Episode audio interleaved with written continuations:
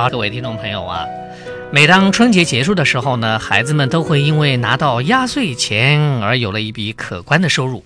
这个如今啊，压岁钱的金额是水涨船高啊，少则几百，多则的成千上万元。随着红包越来越鼓，如何打理压岁钱呢，也逐渐成为家长跟孩子们啊更加关心的问题了。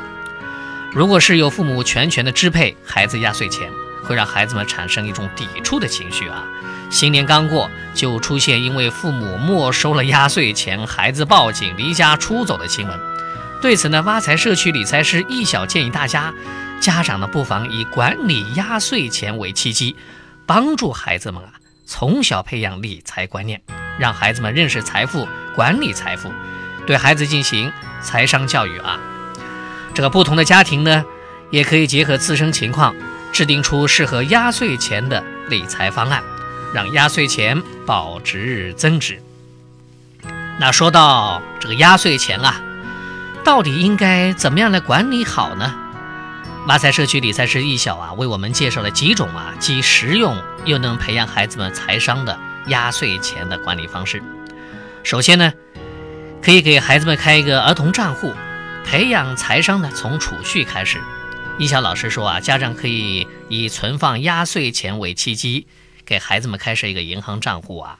现在很多银行呢都开设了儿童办卡的业务，孩子可以在家长的陪同下面去办理银行卡。当孩子拥有属于自己的银行账户之后呢，家长可以慢慢的引导孩子们养成简洁啊、有计划的消费习惯。孩子呢也可以通过定期看到自己账户的储蓄收益。体会到成就感。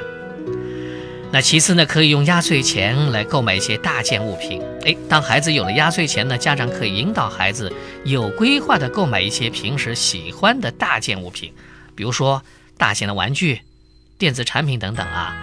如果钱不够的话呢，家长还可以指导孩子如何通过储蓄存够这笔金额，或者呢，通过一些奖励的政策资助孩子购买。那这样呢，孩子在使用这些东西的时候啊，就会有一种自豪感，也因为是用自己的钱买的，会更加的爱惜。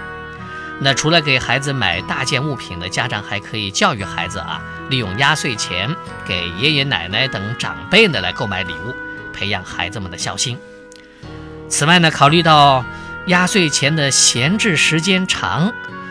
如果这个压岁钱呢已经积累到了一定的数额呢，也可以结合家庭的自身情况，用压岁钱来进行投资哦，让压岁钱呢保值增值。这个易晓老师建议啊，考虑到压岁钱的特殊性，采用货币基金、这个基金定投类等理财方式呢比较合适。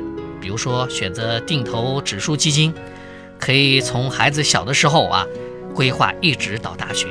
为未来的教育金的需求做准备。不过呢，未成年人不能购买基金，需要家长帮助代买。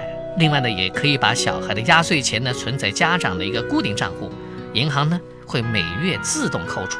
但无论如何操作，都一定要让孩子一起参与其中，不能忽略了他们的参与性。最后啊，这个易校老师呢还特别强调啊，具体采用什么样的方法？